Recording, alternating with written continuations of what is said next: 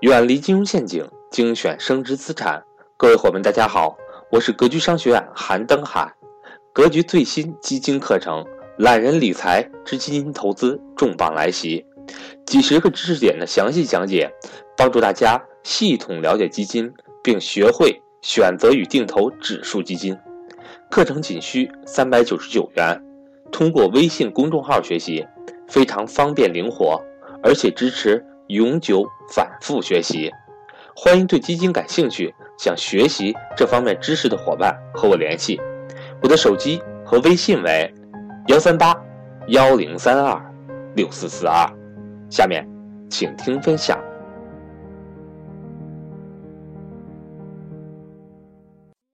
今天给大家分享的内容是：银行理财不保本，养老金不养老。未来三十年理财的最优选择是什么？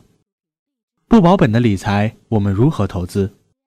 很多人会想，把钱放在银行里，利息太低，不划算；拿去投资吧，又怕风险太大。大部分人把钱放在余额宝，只是余额宝的收益越来越低，貌似银行的理财产品收益还有百分之四。但是，二零一八年出台的《关于规范金融机构资产管理业务的指导意见》规定，银行理财今后不再保本保收益。还能有什么选择？投资什么能让我们在保本的情况下收益最大？还是只能把钱存银行，接受通货膨胀？好在还有货币基金，可以作为大部分普通投资人的保本选择。基金本质上是专业的基金管理公司把众多投资人的钱拿去投资股票、债券或者货币市场，以实现保值增值的目的的一种工具。货币市场主要是银行间的交易，和多数人想的不一样。即使是银行，也有缺钱的时候，于是银行与银行之间也会相互借钱，不过时间比较短，可能一天、两天或者一周，这就形成了货币市场。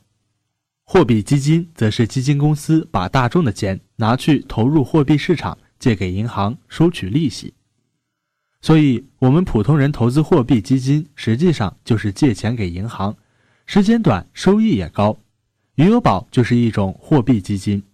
余额宝刚出来的时候，承诺七日年化收益百分之七，随着资金盘从几百亿到数千亿，成本也在不断上升。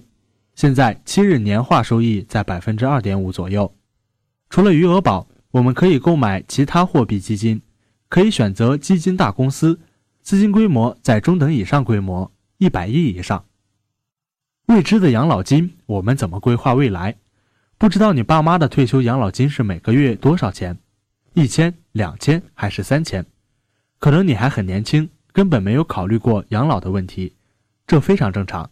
再仔细想一下，如果你们夫妻都是独生子女，父母的养老金每年虽然在增加，但还跑不赢物价上涨，总有一天。父母停止工作，更没办法靠养老金保持生活。你们一家两口，上有四个老人，下有两个小孩，那生活开支得有多大？还好现实没那么残酷。也许你有几个好兄弟，也许你爸妈不仅有不错的养老金，还有一笔很大的积蓄，甚至有很赚钱而且传承的生意。当然，现实也有更惨的。我认识一个广州朋友，他妈妈不赚钱，还经常赌博。他弟不赚钱，结婚还搞很大排场，最后搞得他负债累累。我们每月都会交社保，养老金属于社保的一部分。等我们退休后，可以选择每月取出固定金额。温馨提示：在一个城市要连续交十五年社保以上，千万不要中断，除非更换长期居住的城市。我们的国家很强大，但是养老金的保障一直是全世界国家的难题。更不要说，我们还有严重的人口老龄化这一实际难题。身为个人，我们当然希望国家的福利越多越好，最好可以工作十几年，然后领几十年的养老金。养老金福利最好的是巴西，可是最新的报道，全球最慷慨的养老金制度或终结。巴西拟大幅提高退休年龄，告诉我们，高福利很容易让政府破产。巴西人只需要缴纳十五年社保，男性在达到六十五岁，女性达到六十岁以后就可以全额领取养老金。男性如果交纳年限达到三十年，则可以在五十三岁提前退休；女性如缴费达到二十五年，可以选择在四十八岁退休。你可以简单的理解为交钱少、休假长，国家养你。交的越长，越可以早退休，领的会比交的更多。在国内，我们的养老金已经改善了很多，只是我们退休拿到的养老金可能只维持最低的生活水平，比如吃饭和交通。我国养老金现状是如何的呢？一、人口老龄化，交的少，领的多。各省的养老金储备可能越来越少。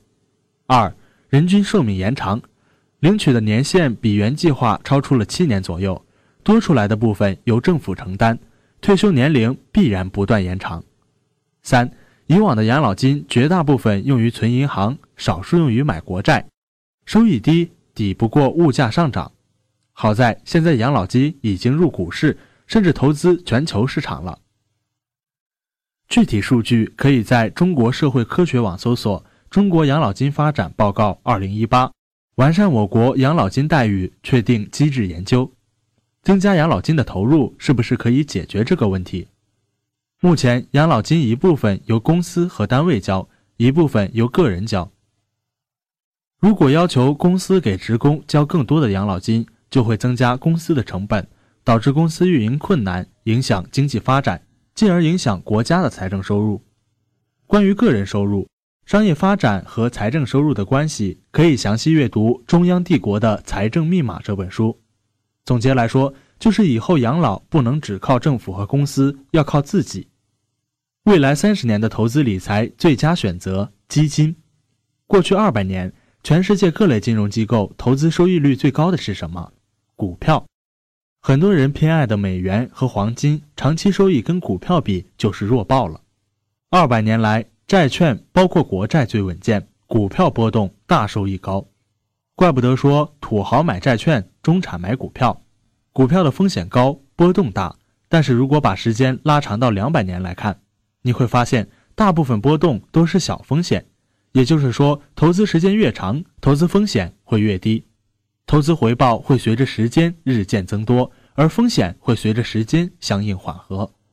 我们格局人是价值投资的践行者，可是我们更清楚，不是每个人都能成为巴菲特。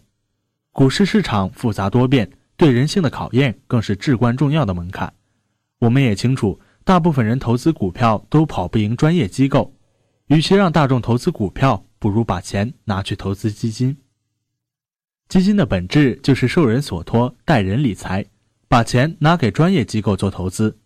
我们国内的基金市场不到二十年，相比美国上百年的基金历史，中国基金不过是个少年，还不够成熟。好在很有活力。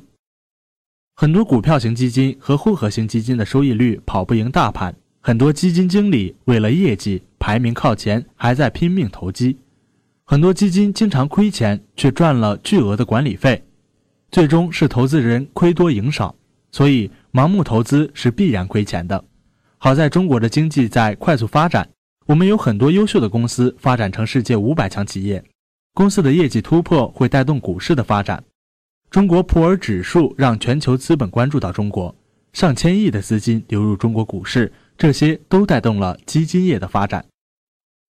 美国有三分之一的基金投资者至少拥有一个指数基金，长期投资基金也是他们规划养老的一个常用方法。我相信未来三十年，我们的老百姓也会把投资基金当做生活的一部分，用于规划日常支出、孩子教育和养老退休生活。在这之前，我们整个国家的大众都需要接受通俗易懂的财商教育。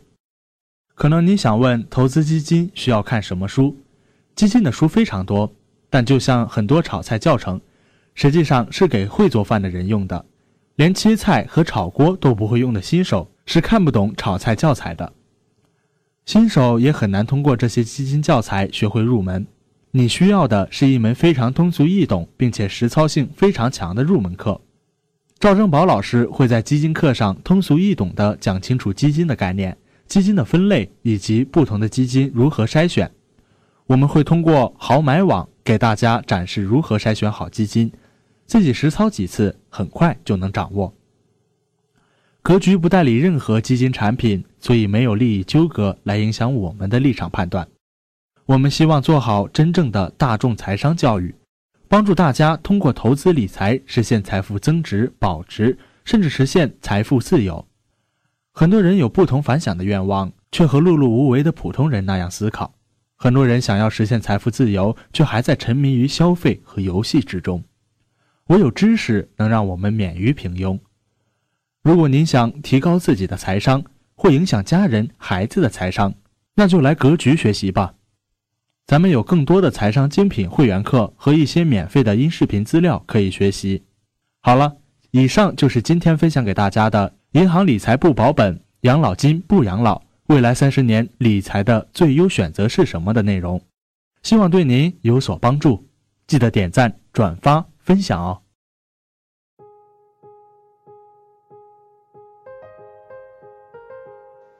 今天的分享到这里就结束了。希望能够对您有所帮助，也欢迎各位伙伴点赞、评论、转发与分享。如果您想提高自己的财商，或者是影响家人孩子的财商，欢迎您与登海联系，来格局学习。下期节目我们不见不散。